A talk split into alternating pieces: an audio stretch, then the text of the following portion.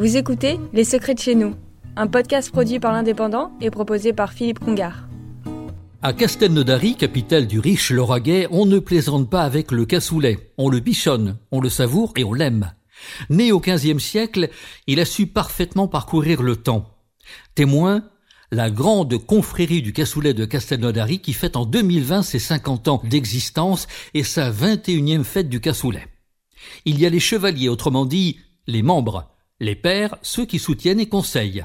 La belle Chorienne, Escourou, Escudier, Rivière, Jean Larnaudy, de belles conserveries de Castelnaudary et les restaurateurs et les dignitaires, ambassadeurs du précieux plat, qui font partie de la grande confrérie du cassoulet de Castelnaudary.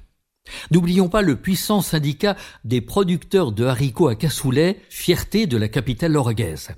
L'une des missions de la grande confrérie du cassoulet de Castelnaudary est de le faire connaître et de le faire apprécier. La confrérie voyage beaucoup, New York, Bangkok, Madère, Bruxelles, Tokyo et même le Vatican. Elle a su recevoir avec brio deux présidents de la République, François Mitterrand et Jacques Chirac. Le président Macron a été contacté sans compter les nombreuses stars. 1600 personnes ont été intronisées.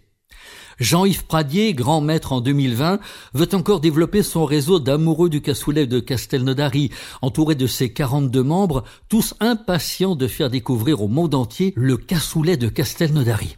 Voilà une confrérie qui ne renie pas le folklore, mais veille à l'aspect économique qui l'anime. Prochaine grande manifestation, normalement, la fête du cassoulet 2021, où plus de 700 convives sont attendus, ce sera l'été 2021. Vous avez écouté Les Secrets de chez nous, un podcast produit par l'Indépendant et proposé par Philippe Congar.